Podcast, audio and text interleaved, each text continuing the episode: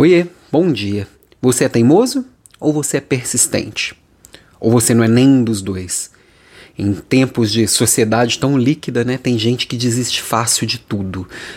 Passa de uma coisa para outra, assim, numa naturalidade, e fala assim: ah, não, não gostei disso, não. Na verdade, só faltou um pouquinho mais de força de vontade, né? Tá, mas dos que têm força de vontade, tem o persistente e tem o teimoso. Qual que é a diferença dos dois?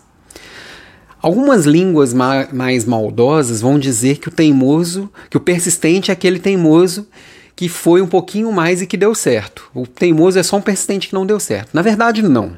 Na minha visão, tá? Na minha visão, o teimoso é aquele que continua repetindo a mesma coisa sem parar para pensar.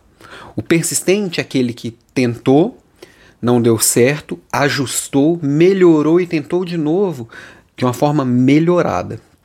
Para mim, o persistente é o teimoso com melhoria contínua, que é aquele que para, aprende e tenta de novo com o aprendizado. É muito diferente para mim. O teimoso é aquele que, assim, já falei 200 vezes. Sabe quando você está numa discussão e a pessoa fala assim, vou repetir de novo? Não, não é para repetir de novo. É para repetir diferente. É para repetir melhor. Então, sim, o mundo está diferente. O mundo muda o tempo inteiro. E você vai fazer de novo aquilo que você já tentou e não deu certo. Muitas vezes assim, ah, nas empresas é fácil de ouvir. Não, nós já fizemos isso uma vez e não deu certo. Fez outra vez, em outras circunstâncias, em outro mundo. O mundo de ontem à tarde era diferente do mundo de agora de manhã.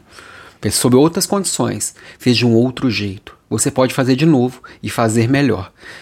Persistência é isso. É a teimosia com melhoria contínua. Então, minha provocação de hoje é: o quanto você está sendo persistente ou o quanto você está sendo teimoso?